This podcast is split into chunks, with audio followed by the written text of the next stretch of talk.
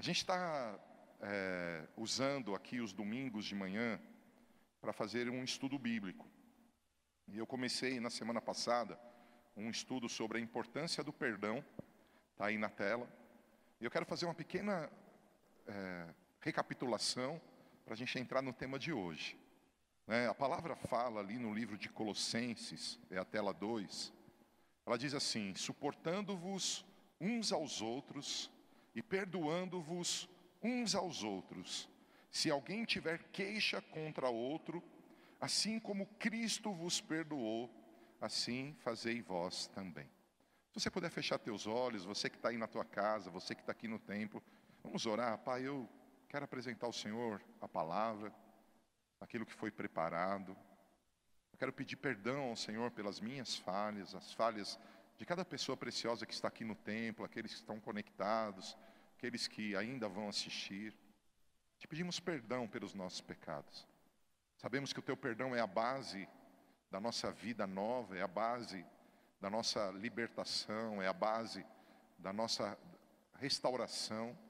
Eu peço perdão, porque mesmo o Senhor tendo nos perdoado, falhamos, erramos, não agimos como poderíamos. E eu clamo ao Senhor, Pai, nessa manhã, que essa revelação do perdão possa alcançar meu coração, a minha vida, a vida dos meus irmãos, e a gente saia daqui mais parecido com Jesus, a gente saia daqui mais fortalecido no Senhor. Eu abençoo esse tempo da palavra em nome de Jesus. Amém? Você aplaude Jesus comigo de novo? Onde vamos é, chegar? A gente explicou na semana passada é, que perdoar é, é, é um dos atos fundamentais da fé cristã. Perdoar é, é, a nossa entrada, é a porta de entrada na vida que Jesus nos oferece. É, a tela 4, ela fala assim: que Deus prova o seu amor por nós, nos perdoando mediante a obra redentora de Jesus Cristo na cruz do Calvário. Se você puder ler o que está em letra maiúscula, você que está aqui, você que está em casa, você pode ler o que está escrito em letra maiúscula? Lembre, isso aqui é uma recapitulação. É, quem diz que ama, perdoa. Quem perdoa, perdoa porque ama. Tudo bem? Caminham juntos. Aí eu vou pular algumas telas aqui. Eu quero ir para a tela, deixa eu só localizar aqui, para não errar, tela 12. Deus sempre sonda nossos corações, pois ali estão os nossos tesouros. A Bíblia diz assim: sobre tudo que você deve guardar, guarda o teu coração, porque dele procedem as fontes da vida. Nós, se nós queremos viver uma vida com Jesus, uma vida abundante, uma vida feliz, eu creio nessa vida, você crê? Se nós queremos receber do seu perdão, é receber do seu poder, nós precisamos entender que a prática do perdão é uma disciplina diária. Não é que você perdoa uma pessoa e acabou. O perdão ele, ele se desenvolve. Quanto mais eu pratico o perdão, mais fácil fica perdoar, mais eu recebo do, da parte do Pai, mais eu avanço na minha vida. E eu vou te mostrar isso. E eu, eu entendo que situações difíceis elas acontecem e através dessas situações difíceis, o Senhor sonda as nossas reações. Como você reage a uma ofensa? Como você reage a uma traição? Como você reage a uma decepção? Como você reage a um erro de alguém com você? Como você reage aos teus próprios erros? Quando você erra, você se desculpa ou você carrega esse peso? Como você reage diante de situações adversas? É, a Bíblia nos ensina, e eu vou procurar aqui um outro, uma outra tela que eu preciso ler, é a tela 14. E eu gostaria que você pudesse ler comigo essa tela. Vamos ler. Uma das principais forças do inferno contra o homem é destruir ou esfriar relacionamentos. Segura aí. Como está o teu relacionamento na sua casa? Se você tem pais, se você tem filhos, se você tem cônjuges, se você tem é, parentes próximos, como está o teu relacionamento? Existe alguma pessoa que, se você pensa nela, te machuca, te irrita, te perturba.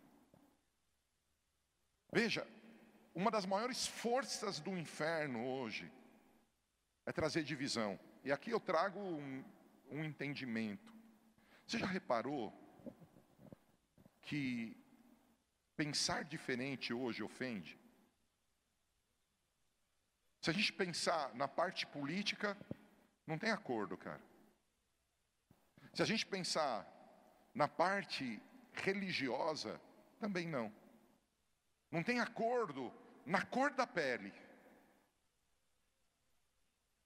Existe, existe sobre a terra é, uma opressão satânica e muitas pessoas ignoram o poder das trevas.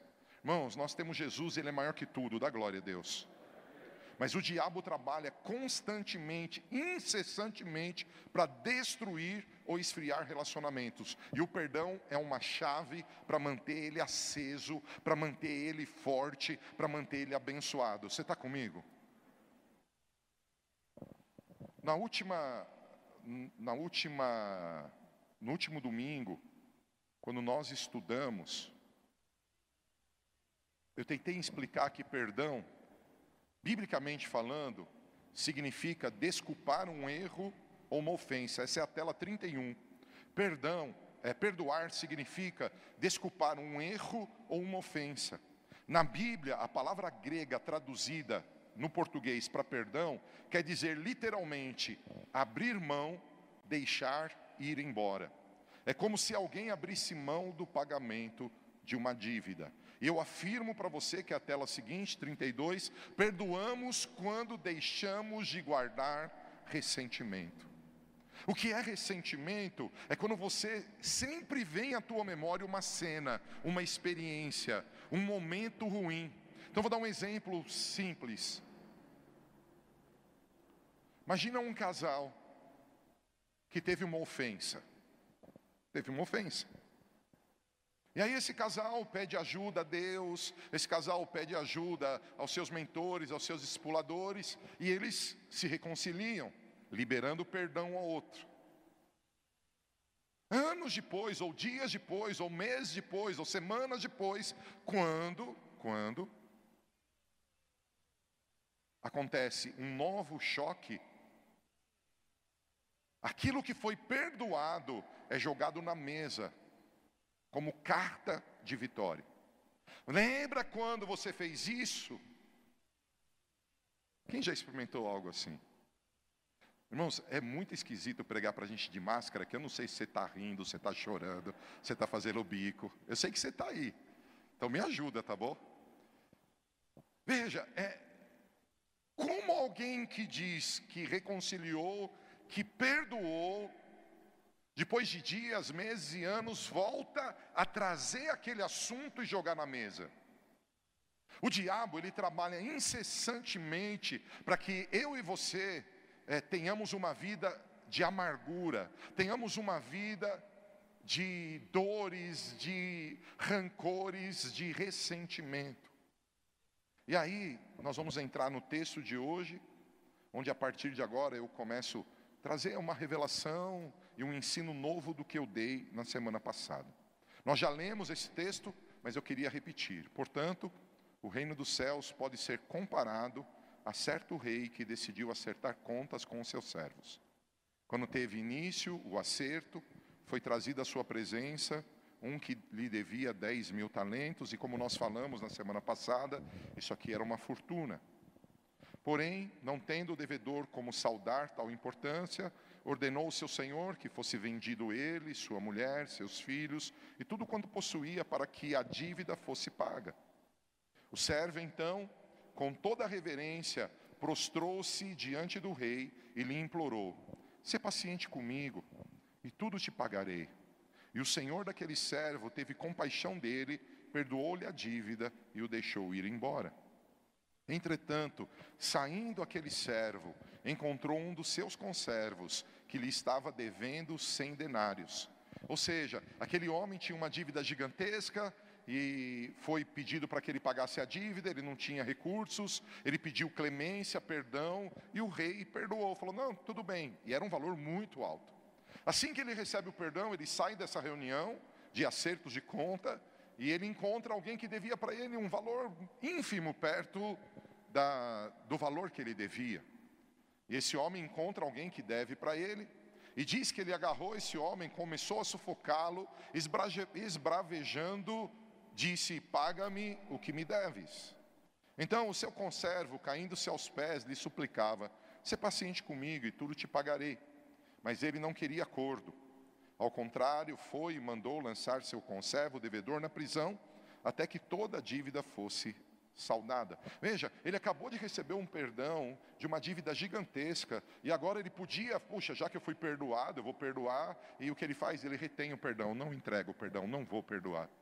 Pelo contrário, eu vou continuar com a minha raiva, você tem que me pagar. Então foi lá e prendeu o cara. Quando os demais conservos, companheiros dele, viram o que havia ocorrido, ficaram indignados. Mas alguém fica indignado com essa história? E foram contar ao rei tudo o que acontecera.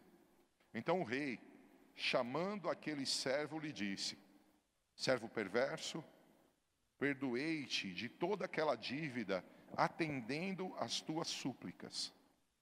Não devias tu, da mesma maneira, compadecer-te do teu conservo, assim como eu me compadeci de ti? E sentindo-se insultado, o rei entregou aquele servo impiedoso aos carrascos, em algumas versões, aos verdugos, até que lhe pagasse toda a dívida. Eu não sei se você se recorda, quando nós começamos a leitura desse texto na tela 33, diz que o reino dos céus pode ser comparado a essa história. E agora, quando eu vou ler com você a tela 40, o versículo 35 diz: Assim também o meu Pai Celestial vos fará a cada um, se de todo o coração não perdoardes cada um o seu irmão. Irmãos, eu, eu terminei aqui no último domingo, mas eu quis, fiz questão de ler a história de novo, para a gente continuar junto essa conversa. Eu não sei como chega ao teu coração isso, mas eu vou falar de mim. Eu já fiz muita coisa errada. Eu já falhei como pai, eu já falhei como marido, eu já falhei como filho, eu já falhei como pastor, eu já falhei como cidadão, eu já falei como amigo. As minhas falhas são inúmeras. Não sei se você é assim também, eu já errei muito. E em todas as vezes que eu errei, eu fui a Deus e eu disse: Senhor, eu quero uma nova oportunidade. Senhor, eu quero uma nova chance. Senhor, eu quero viver um novo tempo. Sabe o que eu ouvi de Deus? Você está arrependido, filho? Estou, eu te perdoo. Mais alguém? Quem é que já falhou com Deus? Ele prontamente te perdoou. Mas quantas vezes eu recebo o perdão de Deus eu não consigo liberar o perdão da minha família, dos meus amigos, de uma pessoa da igreja, de uma pessoa do trabalho, de uma pessoa que me fecha no trânsito, de uma pessoa que me assalta, de uma pessoa que me violenta, de uma pessoa que abusa. Esse texto está dizendo que o tamanho da nossa dívida com Deus era impagável. A Bíblia nos ensina, desde Gênesis capítulo 3, quando o pecado entra no mundo, que não tem outra maneira de ser perdoado a não ser pelo sangue de Jesus derramado na cruz do Calvário. O seu perdão e o meu perdão, para ser aceito a Deus, para entrar na presença dEle, só tem uma, só tem uma maneira de alcançar esse perdão, e essa maneira é pelo preço gigantesco que Jesus pagou, é pela graça. Você está aí? E existe um povo que, mesmo entrando nessa dimensão de perdão, de graça, ainda assim tem recusado perdoar. Tem recusado perdoar. Eu sei que tem gente que é folgada, sim ou não? Eu vou repetir. Eu sei que tem gente que é folgada. Tem gente que é chata. Tem gente que não merece o nosso respeito. Sim ou não? Porque a Bíblia diz: honra quem honra.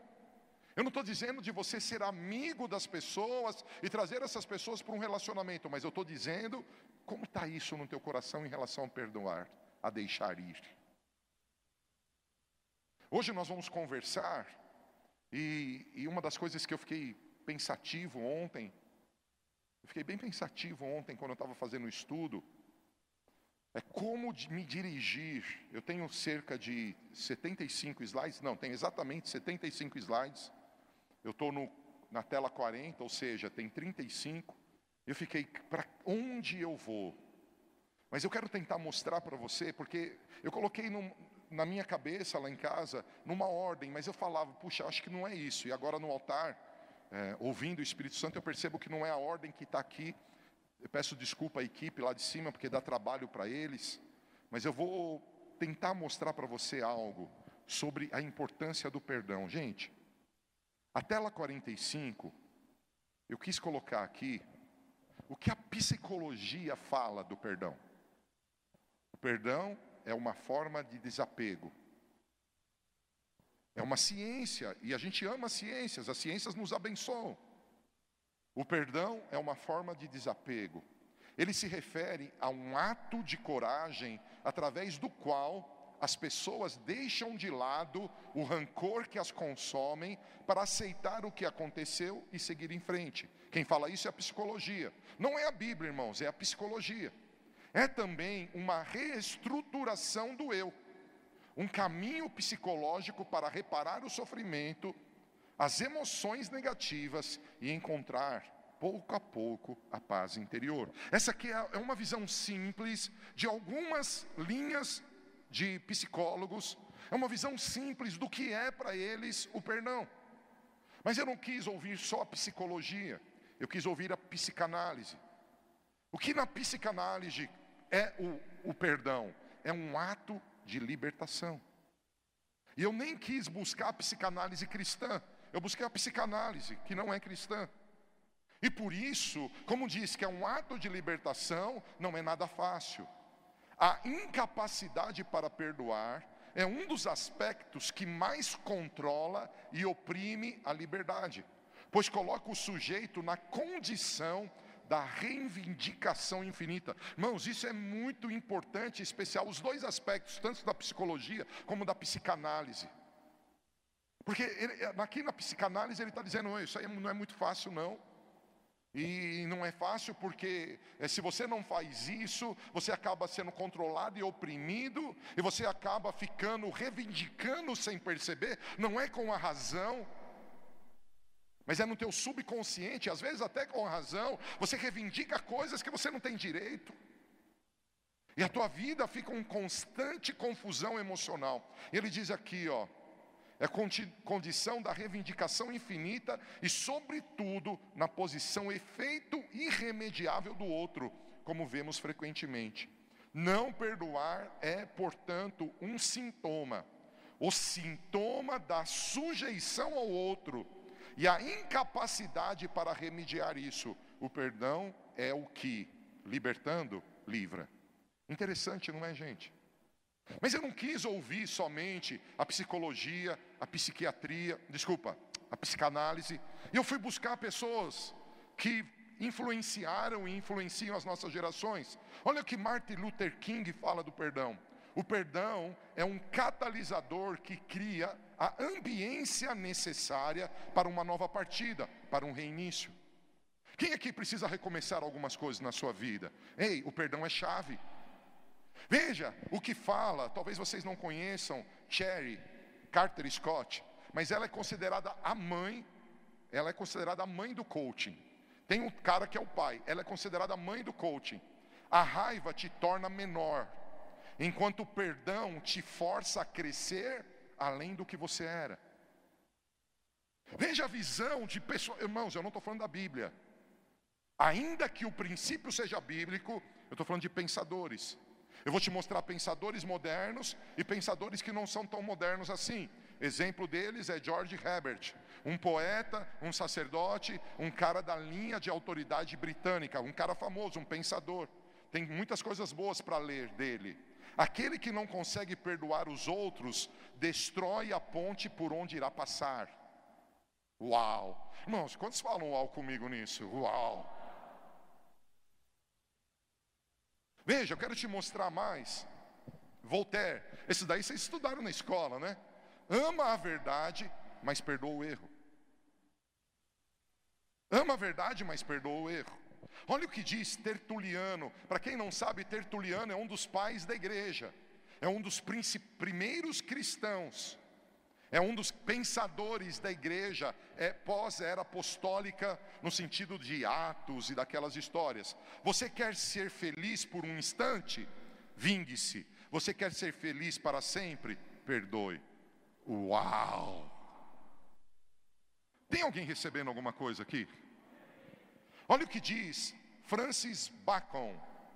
Esse cara aqui, ele foi um advogado e ele foi um, um pensador, um filósofo.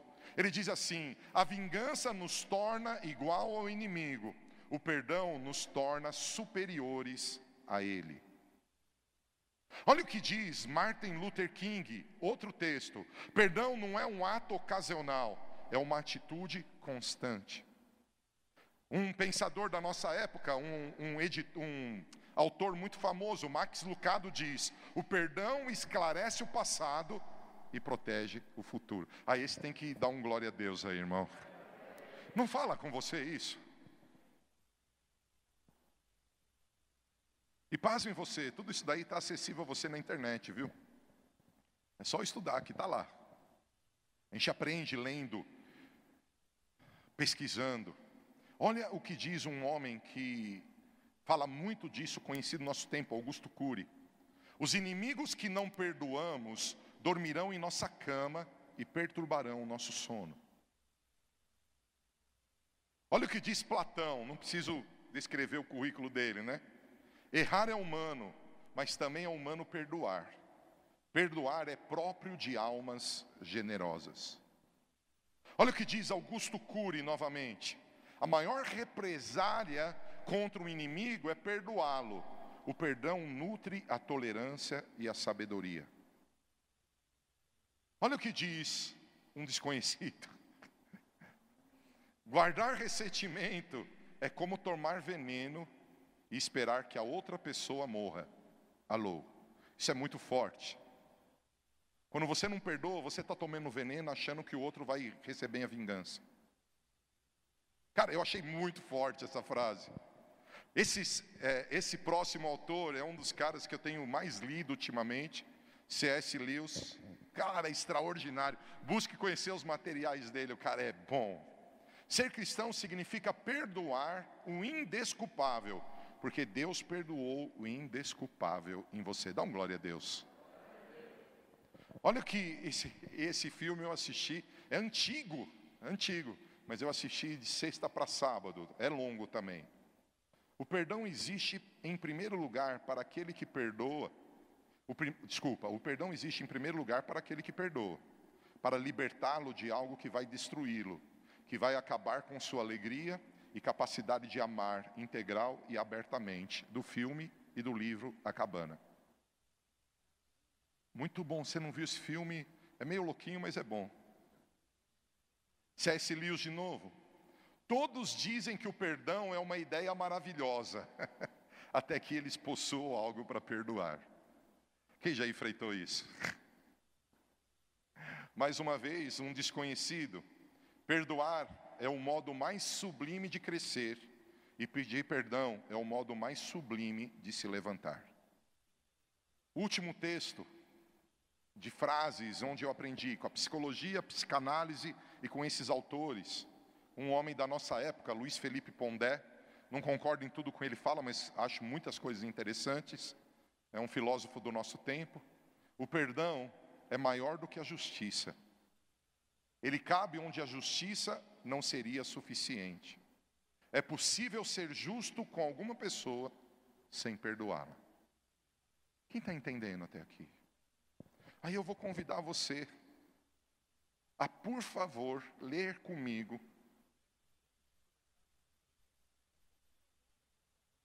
duas telas que falam de versículos bíblicos. Você pode ler?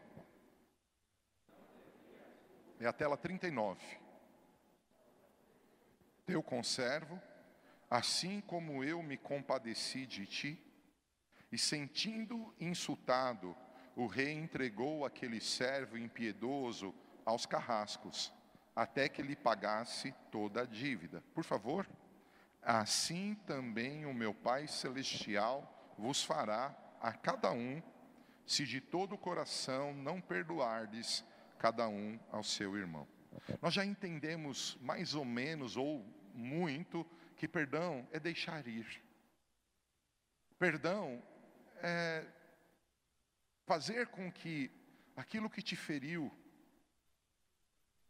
a pessoa que te feriu, seja livre. Só que essa liberdade que eu dou à pessoa me liberta também. E aí eu aprendo na Bíblia, juntando o estudo do domingo passado com esse estudo, que quando não perdoo, eu estou em pecado. Porque perdão não é sentimento, perdão não é uma dica linda de Deus, perdão é mandamento. Veja, quando eu não perdoo, porque per, o perdão é, é mandamento, eu estou pecando. Por isso, eu passo a caminhar, me sentindo intimidado, com limites e constrangimentos constantes. Vamos lembrar de Adão? Adão, quando pecou, ele se escondeu. Adão, quando pecou, ele perdeu a liberdade. Por que ele pecou? Porque ele desobedeceu a ordem do Senhor. Quando nós estamos em pecado, irmãos, nós não vivemos a liberdade, nós vivemos a escravidão. Nós alcançamos novamente limites. Quando eu não perdoo, eu me torno um prisioneiro espiritual. Algumas pessoas não entendem, mas nós acabamos de ler, a Bíblia diz que o Senhor nos coloca nas mãos de um verdugo, de um carrasco, e daqui a pouquinho eu vou falar um pouco mais sobre isso. A Bíblia diz que nós vamos estar debaixo de um torturador. Ou seja, nós vamos estar ali debaixo de opressão constante. Irmãos, quem aqui tem ou já teve pensamentos perturbadores? Você entende o que eu estou dizendo? Quem aqui já teve uma condição de sentar do lado de uma pessoa e aquilo te angustiar, porque dentro de você tinham sentimentos de raiva, de tristeza, de decepção, de ira? Quem já experimentou isso? É isso que eu estou te dizendo. Existe um tormento que não é só físico. Veja, quando eu não perdoo, o inferno marca o meu coração o inferno marca a minha mente. Como assim? Eu recebo uma marca maligna. A pessoa que recusa dar perdão, ela está marcado com uma marca satânica. Eu dou um exemplo só: amargura. Amargura, a Bíblia diz, lá no livro de Hebreus, que nenhuma raiz de amargura esteja no seu coração, porque essa raiz tem o poder de te privar, te separar da graça. Irmão, presta atenção. A raiz de amargura tira você do favor imerecível de Deus. Olha que marca maligna. Ah, você está dizendo, o que você está dizendo? A Bíblia diz que quando Caim, que ficou ofendido com o irmão, que foi aceito, ele recebeu de Deus uma direção. Você está com um desejo aí, você tem que, você tem que se é, reconciliar. E a Bíblia conta a história que Caim foi conversar com o irmão no campo, mas ele não estava disposto a perdoar, então ele usou da raiva e matou o irmão. A Bíblia diz que Caim recebeu uma marca, para que onde ele fosse, ele fosse rejeitado. É essa marca que eu estou te dizendo. Quando você se recusa a perdoar, você quer a morte daquele que te feriu, você quer a vingança daquele que te feriu, eu te afirmo, vem uma marca satânica em você que te fecha as portas. Irmãos, vocês estão comigo? Quando eu não perdoo, eu abro portas espirituais a demônios para que demônios entrem na minha vida. Vocês viram que nessa semana uma mãe jogou seu bebezinho da sua janela do prédio? Ela jogou um bebezinho. Cara, ninguém faz isso por um sentimento humano, é um sentimento satanizado. Eu sei que não pode falar disso, as pessoas não querem mais ouvir isso. Não, a culpa é do homem, não põe culpa no diabo. Oh, peraí, irmão. A Bíblia diz que o diabo coloca pensamentos, e a Bíblia diz que o diabo tira sentimentos, e a Bíblia é mais verdade do que eu e você. Eu não sei o que você pensa, mas alguém pegar um bebê recém-nascido e jogar de sei lá quantos andares, cara, isso é muito louco. Isso tem coisa das trevas. Você está comigo? Quando eu não perdoo, eu abro porta a demônios. Um exemplo é o espírito de ódio. Você está diante de uma pessoa que já fez mal para muitas pessoas. Eu tinha uma coragem demoníaca. Eu tinha uma ousadia demoníaca de enfrentar caras maiores que eu, números de pessoas em maior quantidade do que eu. Tinha um, vinha um ódio em mim, que eu brigava, não importava se tinha 10, se tinha 20, se tinha 5. Muitas vezes apanhei, mas tinha uma coragem em mim que era maligna. Por que eu digo isso? Porque hoje, liberto, quando eu vejo uma briga, meu coração dispara de medo. Você está aí? Irmãos, você está aí? Hoje acontece um problema, já, opa, vamos sair de filhinho, né, irmão? Naquela época, pouco importa o que está rolando, vamos lá, põe a cara para bater. Porque era demônio, tinha dentro de mim coisas que faziam eu ser quem eu não era. Não tem alguém comigo aqui? Quando eu não perdoo, o meu coração endurece. Aí eu não fluo. Eu começo a fazer as coisas mecanicamente. Eu não vejo Deus agir de Deus, eu não sinto o agir de Deus, eu não consigo me conectar com o fluir de Deus. Ah, eu estou frio espiritualmente. Será que você não está magoado com alguém? Será que você não está bravo com alguém? Pode ser que você esteja bravo com você mesmo, pode ser que você esteja bravo com o próximo. Sem o perdão, o meu coração endurece. Esse terceiro ponto dessa tela, que é a tela 42, para mim é muito forte. Quando eu não perdoo, eu me converto naquilo que me feriu. Eu posso contar para você histórias de mulheres e de homens que eu ministrei, que passaram por um adultério, que alguém desonrou, e certamente quando alguém trai você, você tem que ficar bravo. Mas a Bíblia diz: ira, mas não peque, ou seja, é possível ficar bravo sem pecar. Não é para você, e eu queria te explicar algo. Quando você perdoa alguém, não significa que você concorda com a atitude. Significa que você não quer estar tá preso na atitude. Eu conheço inúmeras pessoas cristãs que sofreram adultério, disseram que perdoaram, Logo saíram da igreja e começaram a ter uma vida sexual pervertida. Como se eu preciso provar que eu tenho valor. Você não me quis? Eu lembro de uma moça que o marido dela trocou ela por um homem. Eu ministrei com essa moça. Essa moça ficou muito mal. Ela falou: ah, se ele tivesse me traído com uma mulher, se ele tivesse ficado com outra mulher, eu não ficava mal, mas me trocou por um homem. Eu não tenho valor nenhum. E essa moça, irmãos, até programa ela fez. Porque ela queria provar que ela era agradável, bonita e que proporcionava prazer. Ei, isso é demoníaco. Eu me converto naquilo que me feriu. Quando eu não perdoo, os céus se fecham. Nós, quinta-feira, no Papo Sobrenatural, falamos disso. pastor Aguinaldo até que dirigiu esse momento. Quando o homem está brigado com a sua esposa, a oração dele não passa do teto. É a Bíblia, irmão. Se tem mágoa, o céu está fechado. Se eu não perdoo, eu perco agora de Deus. Eu vivo no passado, esperando pelo futuro, esquecendo do presente. Irmãos, dá uma vontade de parar de pregar, que vocês... a cara de vocês é assustadora. Eu fico imaginando a irmã que está em casa ainda de pijama e a gente está vendo.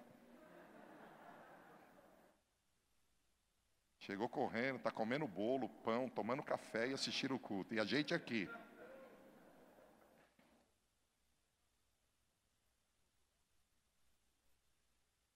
A gente não pode perder o agora de Deus por causa de citações da terra. O reino dos céus é semelhante a essa história. Veja, enfermidades emocionais, ressentimento é uma delas pessoas frustradas, amarguradas, pessoas que são duras, são secas. Eu interrompo o fluir da graça e a unção de Deus quando eu não perdoo. Isso é algo terrível. Veja, eu paro de sonhar os sonhos de Deus. Eu não avanço nos relacionamentos. Eu estou sempre desconfiando, eu estou sempre receoso, eu estou sempre com medo. Eu troco o arrependimento, que é uma das ferramentas principais do reino, por desculpas. Quantas pessoas você conhece? Quantas pessoas já não passaram na minha vida e na tua vida que sempre estão procurando um culpado? Ela tinha uma responsabilidade, ela está como Adão. A culpa é dessa mulher que o Senhor me deu. Fez o que tinha que fazer, ah, eu não fiz, eu não fiz por causa disso, é o tempo, a chuva, aquilo. Ouça, irmão, uma pessoa que não perdoa, uma pessoa que não perdoa, ela troca o arrependimento. Por quê? Ela troca o arrependimento porque ela não está disposta à mudança. Quem não perdoa não consegue mudar. Ele fica aí parando, ele para de sonhar os sonhos de Deus, ele não avança nos relacionamentos e ele para de. É, de reconhecer os erros e se arrepender verdadeiramente. Quem não perdoa, vive constantemente debaixo de culpa e rejeição. É, acorda a igreja, Senhor. Quem está entendendo essa ministração? Eu vou convidar você agora, agora nós já vamos à tela 66. Texto que nós lemos hoje, ele fala que o rei perdoou o cara de uma grande dívida, mas o, o homem não teve coragem de perdoar uma pequena dívida. Isso fez com que o rei ficasse furioso e entregasse ele a verdugos. Esse é um desenho de um verdugo, de um torturador. É, os verdugos não eram simples guardas de uma prisão. Eles eram carrascos que infligiam violenta dor física, violento sofrimento moral e intenso e tormentos excessivos. Quando você recusa perdoar alguém, você está debaixo disso, diz a Bíblia. São espíritos que vão trazer dores, sofrimentos morais, intensos e tormentos excessivos. Eu escrevi assim: a ausência de perdão gera diversos tormentos, porque existem torturadores emocionais que trazem uma vida azeda, amarga, fechada, desconfiada, que não consegue se abrir com ninguém, vive irritado.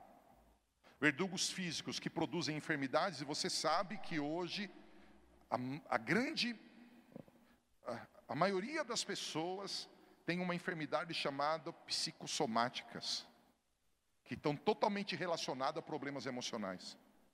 Inúmeras enfermidades que você vai no médico e ele fala assim: oh, isso aqui não tem cura, não, ele é psicossomático. Isso aqui não tem cura, não, ele é psicossomático. Ei, igreja, nós estamos saindo de um tempo difícil, não sei até quando vai isso, se a gente olha para o lado de uma mídia, parece que a gente vai até o fim do ano desse jeito. Se você olha para o lado da outra mídia, parece que acabou, não tem mais nenhum problema. E a gente vai acreditar em quem? A gente está vivendo um tempo de fake news, de mentira, de abuso de poder, abuso de autoridade, de confusão de toda sorte. Essa igreja aqui precisa orar pelo Brasil, irmãos. Eu vou contar um exemplo. Patricinha, fica de pé aí no teu lugar, porque ela é minha testemunha. Patrícia, fica de pé. Eu fiz uma reunião com alguns pastores e líderes, sexta-feira, para orar pelo Brasil. E nós fizemos guerra pelo Brasil. Quando nós terminamos a oração, ela estava na cozinha. A panela de pressão da minha casa explodiu. Não é isso, Patrícia? Foi assustador, né? Obrigado, Patrícia. A guerra espiritual é real, cara. O diabo, a panela é nova. Quantos meses tem essa panela, amor? Um mês, dois meses? Um mês.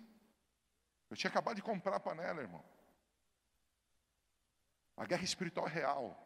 O diabo não quer soltar o Brasil, mas eu te afirmo, 2020 vai ser surpreendente. Deus nos trouxe aqui nessa manhã, porque a igreja precisa ser igreja. Gente, de verdade, eu me preocupo como líder dessa casa, de você estar desempenhando um papel sem o fundamento do papel. Cara, você está sentado na cadeira dizendo, eu sou crente, ignorando o tamanho da guerra espiritual que a gente está vivendo, ignorando o tamanho da bucha do diabo dos finais dos tempos, que ele quer matar e roubar, destruir a sociedade. E a gente não está vivendo os valores, os fundamentos do reino. Eu sei que se eu pregar diferente, se eu vier aqui ser um coaching para a tua vida, um cara motivacional, meu, nós vamos crescer muito mais rápido. Mas, cara, eu respeito o coaching, a gente usa do coaching, a gente usa das ferramentas, mas eu preciso pregar o verdadeiro evangelho e perdão faz parte disso.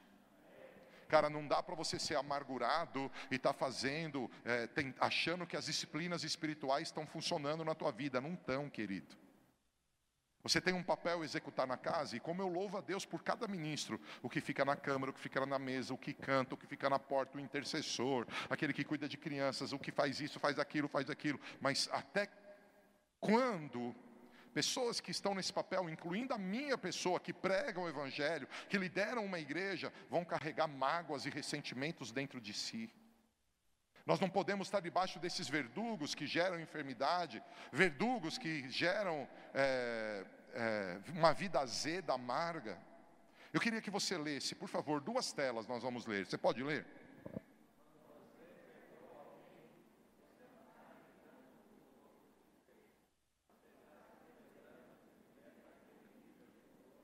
De ficar preso como se tivesse que devolver o ódio e o ressentimento para aquela pessoa.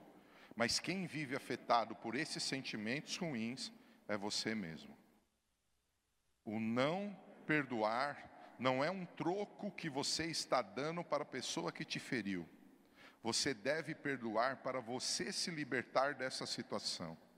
Perdoar tem mais a ver com você do que com a outra pessoa. Se é uma coisa que te fez tanto mal, o melhor realmente é se libertar dessa situação. Quantos estão entendendo esse estudo, irmãos? E eu quero mostrar para você, falando dos verdugos, que é possível em Jesus por todos eles para correr agora. Irmãos, no meu coração, na minha mente, há um constante derramar de Deus, dizendo que esses dias serão extraordinários. Eu escuto muito isso. Alguns de vocês têm me acompanhado nos estudos bíblicos que eu tenho feito é, de segunda a sexta-feira às oito horas da manhã. Vocês devem reparar que em inúmeros momentos eu estou quebrantado, chorando. É, se eu der lugar aqui agora ou em outros momentos. A Marta ontem perguntou para mim: o que foi que você está chorando? É porque eu percebo uma proximidade de Deus que eu nunca tive. Na minha cabeça, todas as vezes que Deus se aproximava de mim, era para fazer milagres extraordinários. Cara, e hoje não. Eu percebo, lógico que milagres estão passando e vão passar. Alguém diz amém? Mas o que eu percebo é Deus dizendo, Paulo, eu estou com vocês, porque a coisa vai ficar pior. Mas eu falo, Senhor, mas o Senhor disse que 2020 vai ser o melhor ano da minha vida. Como as coisas vão ficar piores? E ele me diz: é porque eu vou estar com você. E você verá a diferença de quem me serve e de quem não me serve. Eu disse isso para os líderes da igreja, acho que foi ontem. Desde que começou a quarentena, quase todos os dias eu sonho com guerra, com destruição, com morte. Eu tenho que falar, Deus, o que o Senhor está falando? Falando, filho, a minha palavra é verdade. Eu vou fazer coisas gloriosas. Vocês verão a igreja lotar, milhares de pessoas me buscar. Mas as dores vão ser derramadas sobre a terra. Cara, e a gente com verdugo, pressionando o nosso espírito, pressionando a nossa alma, pressionando o nosso corpo. Ô, irmão, quem quer pôr verdugo para correr nessa manhã? Quem reconhece que precisa, em algum aspecto, ordenar que eles vão embora? Então eu queria, nesse momento, eu ainda tenho uma, uma ministração para a continuidade do estudo. Eu quero mostrar para você que o teu perdão, o meu perdão é tão poderoso que ele transforma matador em cristão. Está na Bíblia.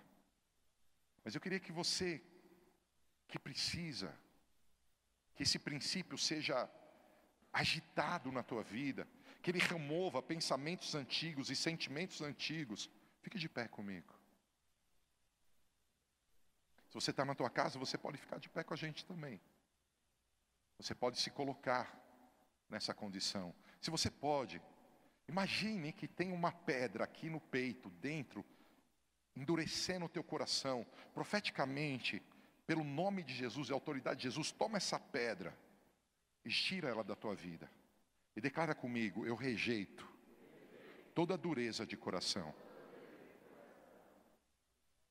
E eu queria que você repetisse comigo assim: Deus, nessa manhã na tua casa, eu me aproximo ao teu altar de graça,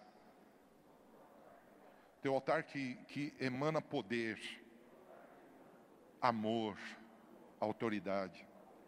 E eu te peço perdão por todos os meus pecados pecado de ressentimento, pecado de ódio, de crítica, de murmuração, todo tipo de pecado que me separa do meu próximo. Senhor, se há na minha mente, ou se há no meu coração, alguma situação que eu ainda não perdoei, eu peço que o Senhor me mostre. Agora, do teu jeito, fecha teus olhos. Se vier alguém que você tem raiva, que você é bravo, que você tem decepção e frustração, aí no teu lugar, você não precisa sentir, você precisa fazer. Você vai declarar que você deixa essa pessoa embora da tua vida, que você perdoa ela que você quer que essa situação seja superada pelo sangue de Jesus, que assim como Deus te perdoa, você perdoa essa pessoa. Do teu jeito, começa a falar isso. Do teu jeito, se vier uma pessoa, duas pessoas, três pessoas, talvez essa pessoa seja você. Talvez você fez uma besteira estragou a tua família, talvez você fez uma besteira estragou o teu negócio, estragou a tua vida, talvez você é, tem feito, tem cometido erros, perdoa você mesmo, perdoa do teu jeito. Pai, nós estamos reunidos aqui, certos de que o Senhor tem algo lindo para a gente. Nós estamos reunidos aqui, certos de que o Senhor está fazendo algo na nossa vida. Se o reino dos céus é semelhante àquela história do rei que quis ajustar contas com os seus servos, eu quero pedir ao Senhor, ajusta conta comigo e com meus irmãos, através de Jesus. A palavra fala que Jesus é o nosso intercessor, o nosso advogado, mas a palavra também diz que Ele é a oferta no nosso lugar. Ele é aquele que derramou o sangue puro para nos perdoar. Oh Deus, então, em nome de Jesus, eu peço ao Senhor, Pai, som das nossas vidas, Pai, como diz o salmista, se há em nós algum caminho mau, guia-nos pelo caminho eterno. E eu peço, Senhor, em nome de Jesus, sara as nossas feridas. Que agora, em nome de Jesus, Toda pessoa que nós ofendemos, ou todas as pessoas que nos ofenderam, todas as pessoas que estão entaladas no nosso coração, nós liberamos, nós perdoamos, Pai. Nós perdoamos a nós mesmos. Nós pedimos ao Senhor, nos dá autoridade, para que no nome de Jesus algo mude. Se você puder levantar as tuas mãos, abrir os seus olhos, diga assim comigo nessa manhã eu ordeno a todo tipo de verdugo, de torturadores que possam estar na minha vida, que saiam agora. Eu ordeno, saiam da minha vida, saiam da minha família, saiam todo tormento físico, emocional, espiritual, cesse agora, em nome de Jesus. Quem diz amém? amém. Irmãos, se você não está se sentindo bem, você estava bem, e de repente ficou com dor de cabeça, ficou com dor física, deu, sei lá, ânsia de vômito, tontura. Se você não, se você estava bem, ah, eu já estava com isso, então. Mas se você está aqui no templo e você estava bem e ficou estranho nessa oração, você vai levantar uma das tuas mãos bem alto e algum ministro vai até perto de você, ele não pode impor as mãos mas ele vai orar por você. Se tem alguém, eu não sei se tem, se tem alguém que ficou estranho nesse momento, se não precisa levantar a mão para me agradar, tá bom? Se está todo mundo bem, nós vamos continuar aqui. Tá todo mundo bem? Vou, enquanto o pessoal do louvor sobe, eu queria pedir para você ler esse texto. Vamos ler esse texto juntos?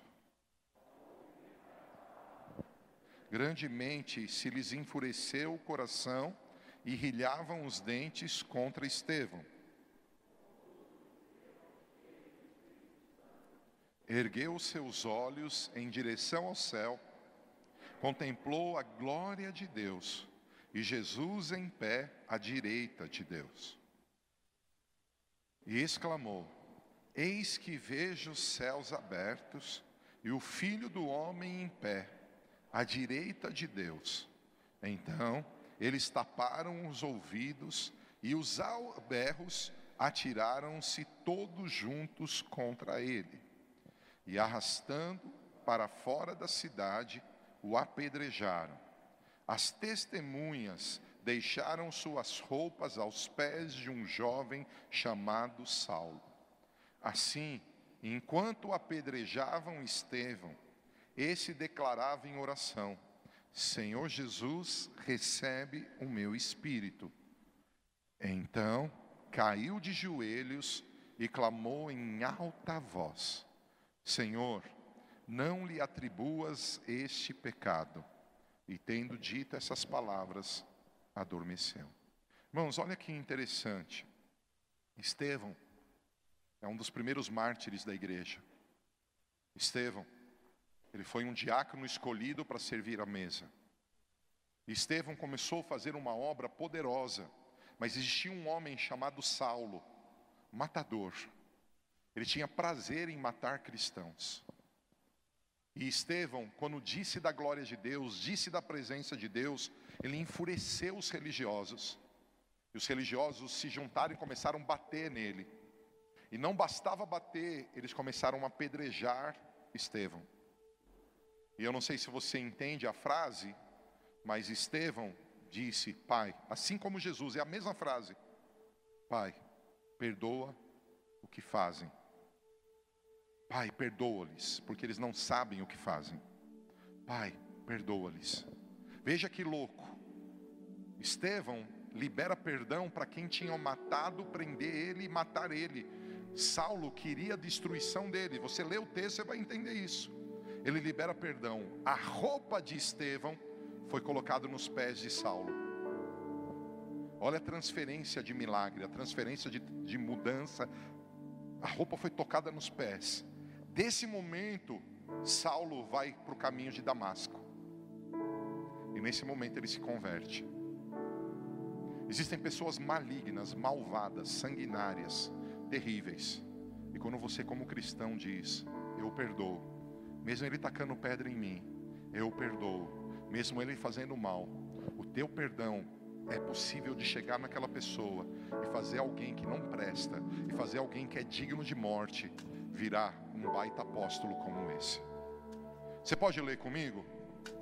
Perdoar é tão poderoso que transformou um assassino, Saulo, em um poderoso e ungido ministro, apóstolo Paulo.